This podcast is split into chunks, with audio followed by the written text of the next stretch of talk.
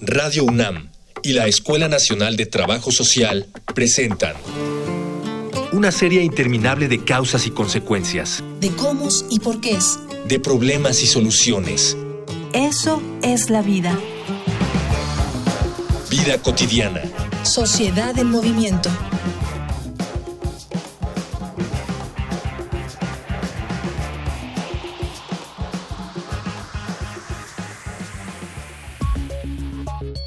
Para entender el suicidio como un problema social y no individual, es necesario romper los mitos. El suicidio no responde a una condición socioeconómica específica y sus señales pocas veces son claras.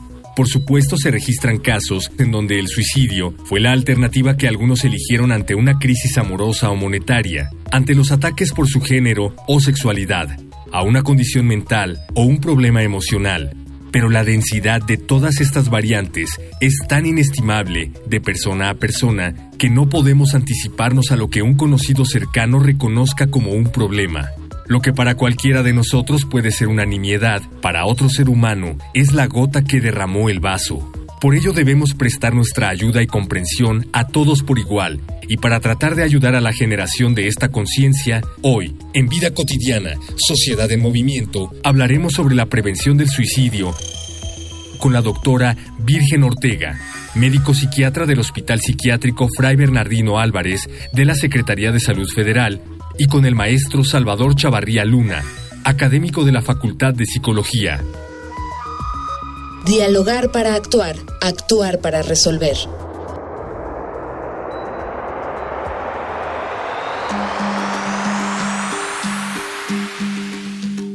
Ya iniciamos este programa Vida Cotidiana, Sociedad en Movimiento en el 96.1 FM Radio UNAM. Mi nombre es Gloria Tocunaga y estoy aquí para acompañarlo en esta emisión. Vamos a hablar de algo que nos interesa como padres, como amigos, como hermanos, prevención del suicidio.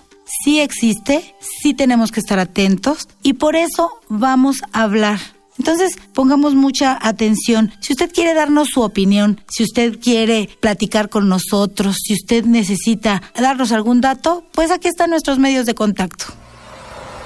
Facebook, Escuela Nacional de Trabajo Social, ENTS, UNAM. Twitter, arroba comunica, ENTS. Instagram, comunicación, ENTS. Y para hablarnos del tema eh, está la doctora Virgen Ortega. Bienvenida. Y el maestro Salvador Chavarría Luna. Bienvenidos los dos. Tema delicado. Sí, muy delicado y sobre todo porque queremos hacer énfasis en esta aprobación en general, ¿no? El día 10 de septiembre es cuando se celebra el Día Internacional del Suicidio, dando toda la relevancia que esto, pues bueno, está desde el 2006 y antes, desde el 2000, por la Organización Mundial de la Salud como uno de los focos principales de la atención en la salud en general. ¿Sí? No nos enfocamos solamente a hablar de suicidio como tal, eso es un acto consumado. Aquí, como queremos prevenir, entonces tenemos que hablar de lo que son las conductas suicidas y tratar de evitar la relación en que es enfermedad mental, suicidio. A veces sí tiene una relación importante, sobre todo si analizamos ya los suicidios consumados pero si queremos hablar de prevención, tenemos que hablar de diferentes, decimos nosotros, psicopatologías, estilos en los que enfrentamos la vida. Entonces hablamos de suicidio y de conductas suicidas. Doctor, maestro Salvador Chavarría Luna, ¿de qué tamaño es el monstruo del que estamos hablando? Gracias, Gloria. Es preocupante y bueno, como, como lo decía la doctora Virgen, eh, la Organización Mundial de la Salud hace, hace énfasis en la prevención, este, para eso es este día. En México tenemos una tasa que avanza, no cede, no, no, no va para abajo, siempre va para arriba. Y lo preocupante es, además de que avance, que el 40% de los suicidios consumados lo hacen jóvenes, hombres o mujeres, entre 15 y 29 años que es, ese es un dato relevante. Así es, la mayoría eh, de las personas que lo intentan son mujeres, pero la mayoría de las personas que lo consuman son hombres. Jovencitos. Y curiosamente, como señala el maestro Salvador, pues bueno, en este grupo de población de 15 a 29 años y son las mujeres quienes más consuman el suicidio en México. Entonces, por eso es que es tan relevante el que, bueno, podamos ahora también este énfasis, este grupo de edad en mujeres. Habitualmente sí somos quienes más lo intentamos, pero en este grupo específico lo consuman. Me queda claro que la gravedad no, no se mide solo en los números, pero es muy frecuente. Sí, y como le decía la doctora, eh, no hablamos nada más del suicidio como, vaya, se trata no solo del suicidio consumado, sino todo un proceso. Las personas que llegan a, intentar o a cometer suicidio no lo hacen de la noche a la mañana regularmente. Hay un proceso largo, eh, hay, una, hay un pensamiento suicida. Más o menos el 50% de la población hemos pensado, ¿y qué tal si yo no existo? ¿O qué tal si yo no estuviera? De ahí avanza o puede avanzar a ideación suicida, ya pensar en la palabra, decir la palabra.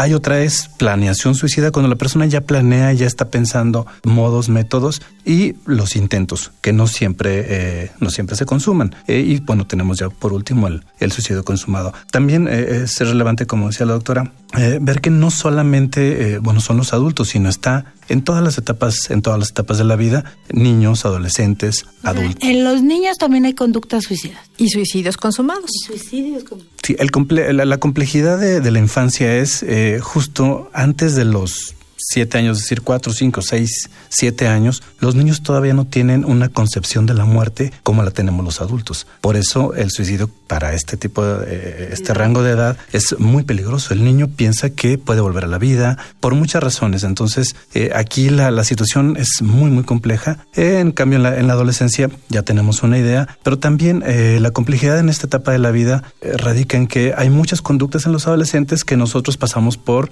normales, como la, la la hormona, y minimizamos eh, la idea, eh, la verbalización del, adolescente o la adolescente, y es justo donde se nos puede colar muchas, muchas conductas de las que tenemos que tener mucho cuidado.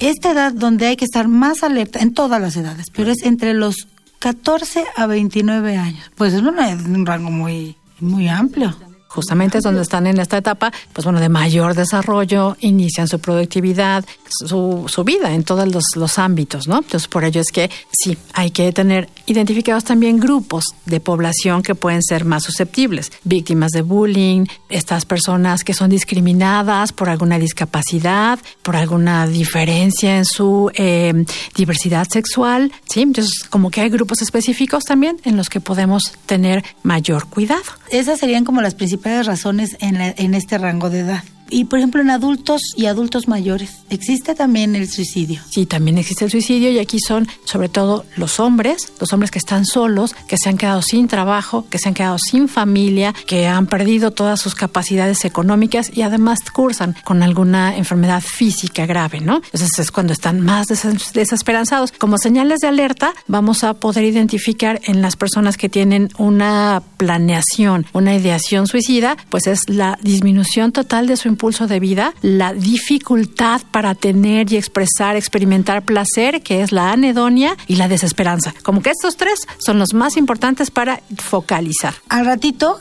sí me gustaría un poco que ahondáramos en, estas conductas suicidas. Pienso también en los adultos mayores. Eh, en este programa hemos descubierto con los expertos como ustedes que de repente hablamos de sexualidad y, y, dicen los expertos, bueno, también los adultos mayores hablamos de, economía, bueno, también los adultos mayores. Entonces decimos, bueno, ¿y en suicidio también los adultos mayores? Me quedo con esa pregunta y vamos a una infografía social.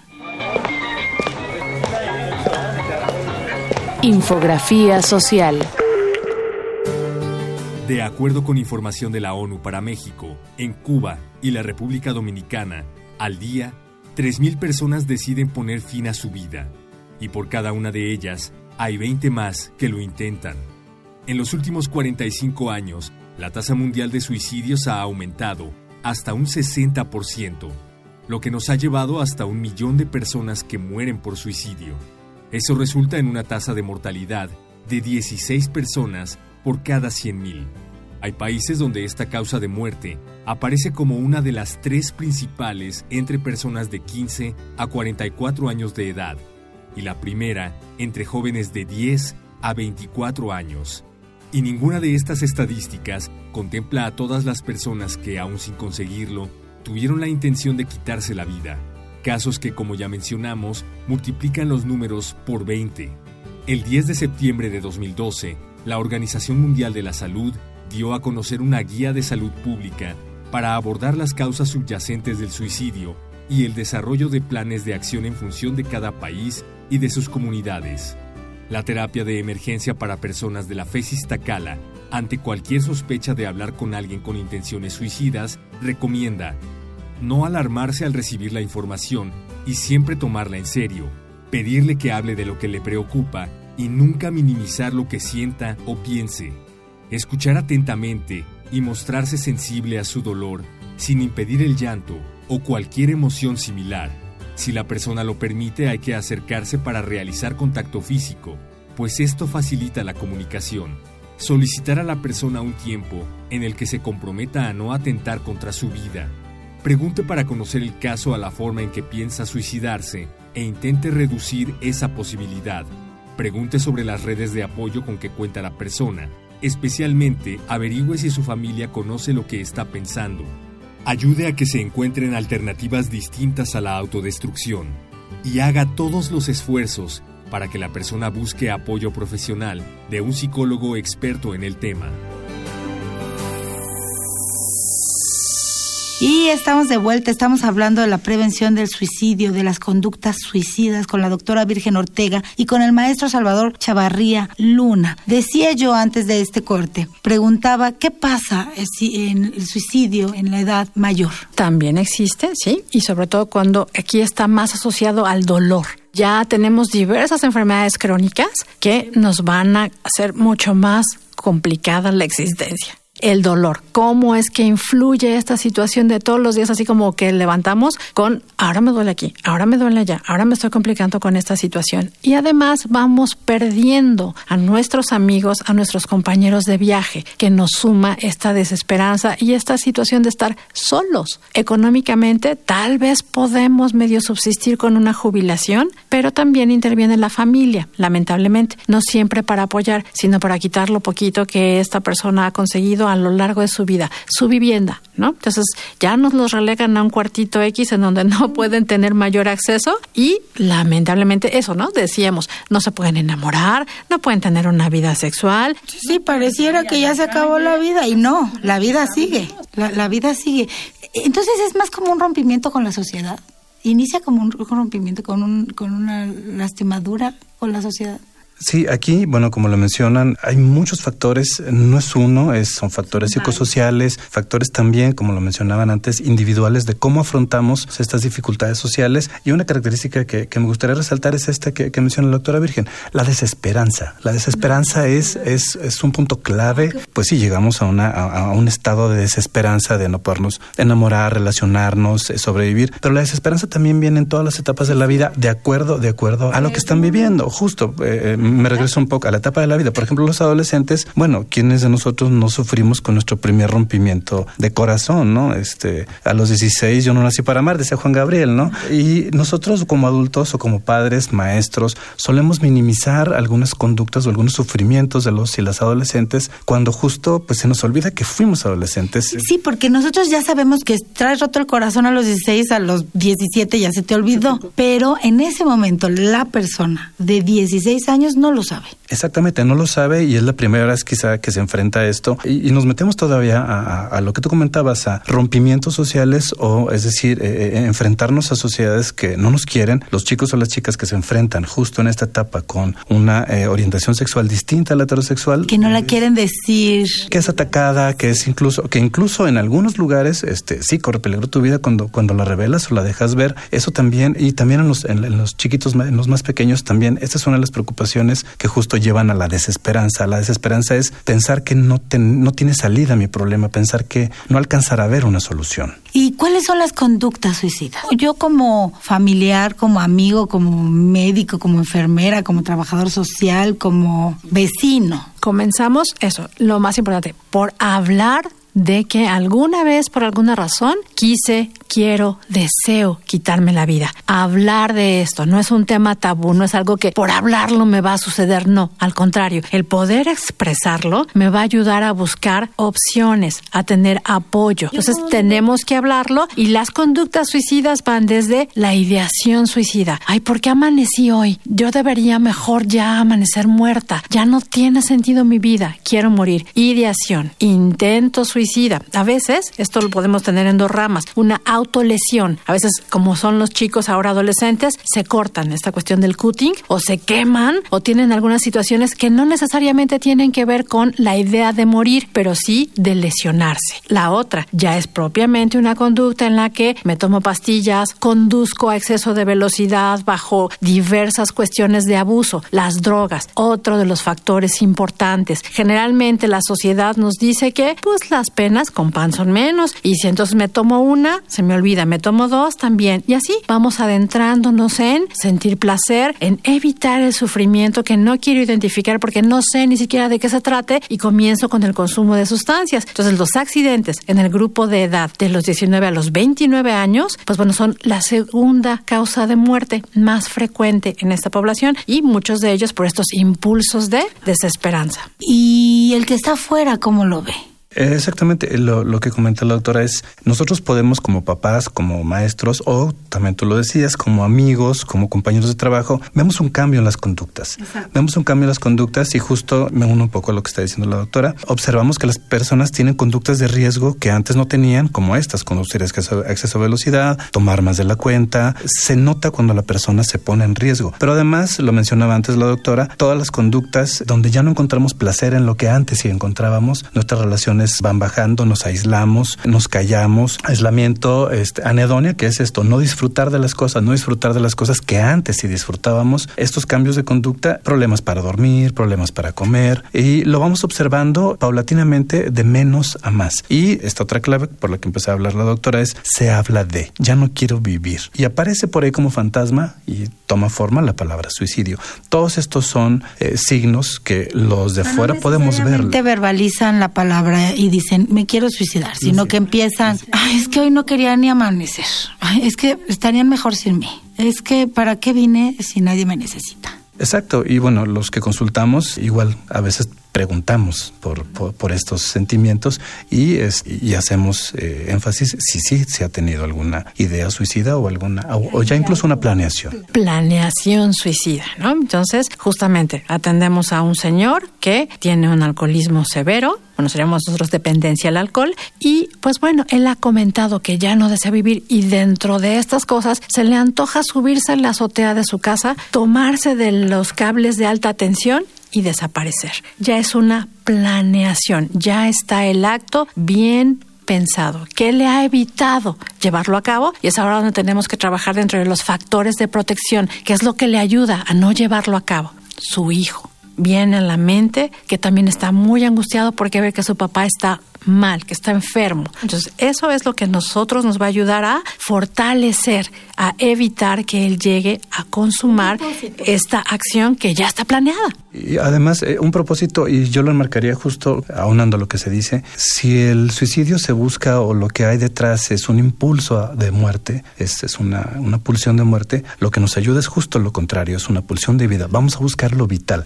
que puede ser un propósito, como tú lo dices, o pueden ser el amor de mi vida, mis hijos, lo que me gusta hacer, es decir, hay que amarrarnos a la vida.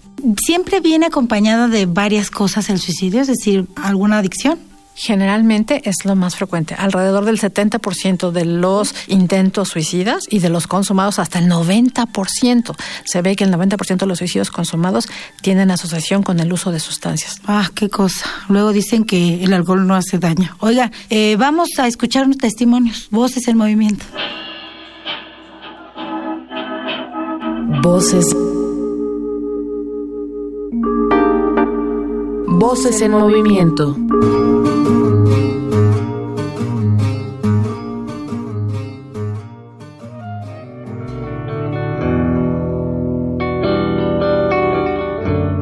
Yo me llamo Adolfo, tengo 50 años, hace ya más de 15 años, y mi esposa, la esposa, la que era mi pareja, me pidió que terminara nuestra relación. Para mí fue un momento complicado, había sido una historia larga, yo ya no volvía a la, a la casa, se quedaron mis hijos con su mamá en la casa y me puse yo a poner orden en todos los los documentos por azares del destino yo había adquirido trabajaba para el gobierno y había adquirido aproximadamente cinco o seis seguros de vida en una de las reuniones posteriores que tuvimos para, para visitar a mis hijos, le entregué los documentos y surgió un comentario que fue eh, un detonante muy importante para este momento. Entonces me dice, pues fíjate, vales más muerto que vivo. Yo caí en una profundísima depresión. Mis hijos, por mi estado anímico, no tenían verdaderamente la menor intención de compartir conmigo porque estaba yo, pues no era, no era una persona deseable.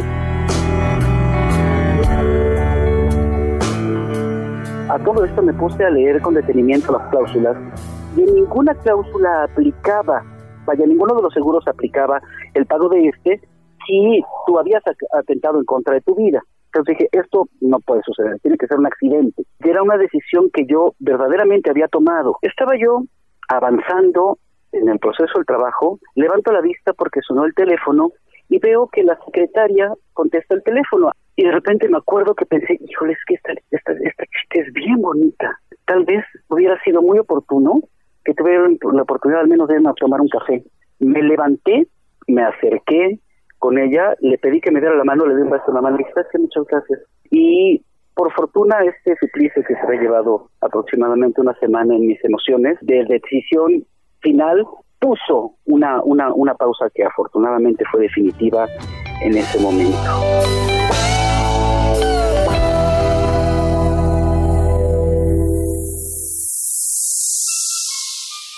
Ya estamos de regreso, estamos hablando de prevención del suicidio con la doctora Virgen Ortega y el maestro Salvador Chavarría Luna. Y veíamos que un alto porcentaje, el 70% de los suicidios están relacionados con alguna dependencia a alguna sustancia. ¿Depresión también está relacionada? Sí, así es. La depresión está eh, ligada, no en, no en el 100% de los casos. Hay personas que intentan suicidarse o que lo consuman, que eh, cursaron por alguna depresión, o hay personas que no. Hay personas también que, e incluso sin haber cursado ningún trastorno, llegan a, intentarlo. Esto es variado, es decir, no, es, no hay una regla para todo. De los trastornos eh, psiquiátricos específicos, si hablamos de los trastornos depresivos que nos van del 7 al 15% que se asocian con los suicidios consumados. la dependencia, nada más alcohol, llega a ser hasta también del 15%, porque hay dependencias combinadas y ya estas etapas combinan absolutamente todo. En la esquizofrenia, también los trastornos psicóticos se pueden asociar con el suicidio y este es alrededor de un 4%. Pero vemos, entonces, este entre el 4 al 15% de lo que está asociado con los trastornos mentales ya identificados. Pero hay cuestiones que son propiamente impulsivas. No logramos identificar un trastorno psiquiátrico como tal, pero sí hay conductas impulsivas. Y hay desde los adolescentes que se nos suicidan porque no me compraron los tenis que yo quería y entonces van a ver lo que se siente que no te den lo que tú quieres, que tómala. O por esta situación de que no aceptan lo que a mí me gusta. Tenemos este ejemplo ahora otra vez en la obra de teatro, por ejemplo, de la Sociedad de los Poetas Muertos, en donde el chico quiere dedicarse a la actuación, al arte, y su papá no, quiere que sea toda una educación militarizada, médico, abogado, no sé. Y entonces, como no lo acepta, se frustra y entonces busca esta salida. Yo como mamá, parte de una familia, si detecto alguna cosa ¿En qué momento tengo que yo acudir o buscar un profesionista? Sí, creo que ahí eh, lo que importa mucho también es, es, cuestión de a veces difícil eh, conocer a nuestros hijos, conocer, conocerlos en su adolescencia, recordar que fuimos adolescentes, porque si estamos al pendiente, si observamos, podemos ver los cambios de conducta y podemos, lo más importante en estos casos es mantener un canal de comunicación abierto. Lamentablemente, bueno, eh, la, adolescencia es justo el tiempo en que los chicos y las chicas se separan del entorno familiar para ir a buscar en, lo social, nuevas formas de identificación y tal. Eso complica a los papás estar eh, comunicados muy cerca de los hijos. Si no son los papás, bueno, los papás búscate a alguien, al primo, a, este, a un familiar cercano, a los amigos, para que te den y te informen de estos cambios de conducta que puede, que puede mantener el, chico o la chica. Comenzamos a observar ahora, nos ayudan mucho estas cuestiones de las redes sociales, lo que visitamos en el Internet, ¿no? Mil formas de morirme, de qué manera consigo suicidarme efectivamente, etcétera, ¿no? Entonces también ah, hay que ver qué es lo que ellos consultan, ajá, para entonces estar alertas de qué podemos nosotros ir viendo por allí. Entonces eso nos ayuda. ¿Cuándo tenemos que consultar? Cuando nosotros notamos que se nos van sumando, no solo que se nos aíslen, que ya no disfruten las cosas que les gustaban. Les encantaba jugar los PlayStation, a las señoras nos encanta irnos de shopping, este comprar, eh, viajar y de repente ya eso no nos ocasiona ningún placer ni ninguna satisfacción. Estamos allí notando un cambio. Dejamos de dormir bien, de comer bien, descuidamos nuestro aspecto físico, comenzamos a despedirnos incluso. Ya dejé en orden este testamento, ya puse en orden aquí, ya me compré un seguro de gastos médicos. Y, y, fíjate que ahorita, perdón, lo que lo que comentas, entonces hay que hay que saber como familia que no solo es una cuestión de que me doy cuenta de un cambio y lo apapacho, puede ser un trastorno psiquiátrico puede ser algo más allá de que locura no solo el abrazo, locura el acompañamiento también profesional. Exactamente, y ahí es donde, donde bueno, entramos en escena y bueno, podemos acompañar, como tú dices, podemos acompañar a tanto, tanto a la persona como a la familia. Eh, me gustaría también decir, este, eh, además, mencionabas tú ahorita, eh, no solo es la persona que tiene la ideación, el, intento o la consumación incluso, sino también los que estamos alrededor, familiares y compañeros de trabajo, también tenemos repercusiones afectivas importantes después de conocer que una persona cercana se ha quitado la vida o que lo ha intentado. Y muchas veces no sabemos cómo reaccionar o en familia no sabemos cómo reaccionar después de un intento de suicidio de alguno de nuestros hijos. Lo más importante es no tenerlo en secreto adentro de la familia. Es decir, hacia afuera eh, es, poco común que, lo socialicemos, pero dentro de la familia no mantenerlo como un secreto, no trivializar el tema, también eh, no olvidarlo, pero tampoco hablarlo eh, insistentemente. Es un equilibrio, es un balance muy delicado que hay que tener. Hay un intento de suicidio, ni modo que lo tapo, no lo veo y no sucede. No sucedió. Sí sucedió y hay que tratarlo y abordarlo, enfrentarlo para que todo se sane. Entonces yo ya me di cuenta, soy madre de familia. Mi papá se trató de suicidar o alguien de mi familia. ¿A quién llamo? ¿A quién le grito auxilio? Tenemos varias opciones. Desde la atención en primer nivel de salud, que es su centro de salud, o pues si tenemos ISTE o seguro, nuestra unidad médica familiar. Ahí puedes llegar con el médico y ya te canalizará con psicólogo de la clínica o posiblemente, si se requiere, a un nivel más especializado. Pero es algo que sí tenemos que hacer. Hay líneas de ayuda. Entonces, si yo me siento fatal, que no puedo más, puedo llamar a SAPTEL, puedo llamar a la UNAM, que tiene su línea de ayuda también, hasta para apoyo veterinario. Puedo llamar al Hospital Psiquiátrico Fray Bernardino Álvarez. Puedo llamar al Instituto Ramón de la Fuente de Psiquiatría. Tengo varias opciones para que me orienten cómo puedo hacerle. Ok, y también tenemos otras opciones, doctor, este maestro. Sí, por supuesto. Aquí en casa, en la UNAM, tenemos el teléfono del call center de la Facultad de Psicología, es 5622-2288. Esta línea es de ayuda psicológica de emergencia. Eh, pueden hablar la, persona que tiene una ideación o que está a punto de, o los familiares, y ahí también los canalizan, eh, y también es totalmente gratuito, se canaliza a eh, el sector, el lugar donde mejor se le puede atender. Es el call center de la Facultad de Psicología de la UNAM, es 5622 2288. Y bueno, ahí hay personas capacitadas para tratar emergencias psicológicas. Oiga, pues se nos acaba el programa. Eh, qué interesante, qué interesante la información que nos dan. Me parece que eh, hay que hay que poner atención estos días de conmemoración de, temas de, de, este tipo yo creo que nos recuerda y nos hace saber que tenemos también que estar alerta con nuestros seres queridos si usted que me está escuchando ve que su papá su mamá se está alejando su marido su hermana sus hijos sus niños los ve retraídos a lo mejor es una cosa pasajera sí pero a lo mejor también hay que estar atentos. Yo eh, me despido, me despido de este programa, despido a nuestros invitados, a la doctora Virgen Ortega y al maestro Salvador Chavarría Luna. Eh, pues ponga atención, vamos a querernos, nos despedimos. Este, gracias por venir. Sí. Sí, bien, yo quiero decir básicamente eso, nos pongamos atención. Nuestra principal labor es escuchar, comunicar, apoyar.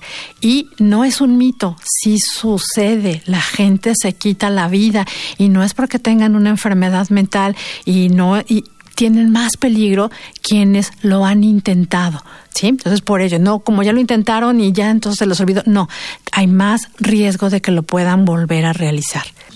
Así es, y yo remarco, eh, ante la desesperanza hay que buscar la esperanza. Siempre hay quien te puede escuchar, siempre hay una solución a, a los problemas. Pues yo nada más me despido, me despido gracias a la Escuela Nacional de Trabajo Social que el 4 de octubre la Escuela Nacional de Trabajo Social cumple 45 años, ¿sí? Y pues va a haber eventos, eventos que nos interesa, trabajosocial.unam.mx, ahí los ve, gracias a Miguel Alvarado, a Luis Tula, a Cindy Pérez, a Jorge Herrera, a Edgar López, a todos los que hacen posible este programa Vida Cotidiana. Mi nombre es Gloria Tocunaga y nos escuchamos en la próxima emisión. Vida Cotidiana es una coproducción entre Radio UNAM y la Escuela Nacional de Trabajo Social.